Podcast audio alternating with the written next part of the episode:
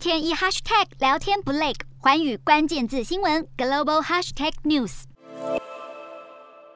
没有最低，只有更低。二十八号日元汇率不止贯破一百三十日元兑一美元大关，甚至一度贬到一百三十一点二五，刷新二十年纪录。日问日本央行，也就是日银总裁黑田的这番话，让市场惊呆了。日银最新货币会议不止决议维持货币宽松政策不变，还要加码每个交易日都实施无限量购债，喊出要以持续强而有力的货币宽松来支撑日本的经济复苏。消息一出，让市场紧急抛售日元。一百三十五、一百四十都有人喊，专家更普遍预期今后日元还有得贬。相较下，美元表现却是一枝独秀。美元指数由美元对欧元、日元和英镑等六大主要国际货币汇率进行加权几何平均计算而来。四月初还在一百大关以下，四月中就涨破了一百大关，再过了半个月，竟然已经一路飙出二零零二年以来新高。分析指出，不止日银高歌维持宽松，与美国联准会即将升息的立场差距更加扩大。脱欧后的英国生活成本暴增，正在侵蚀消费支出。俄罗斯开始对欧洲国家断气，能源吃紧，提高欧元区的经济衰退风险，都为美元的升值带来动能。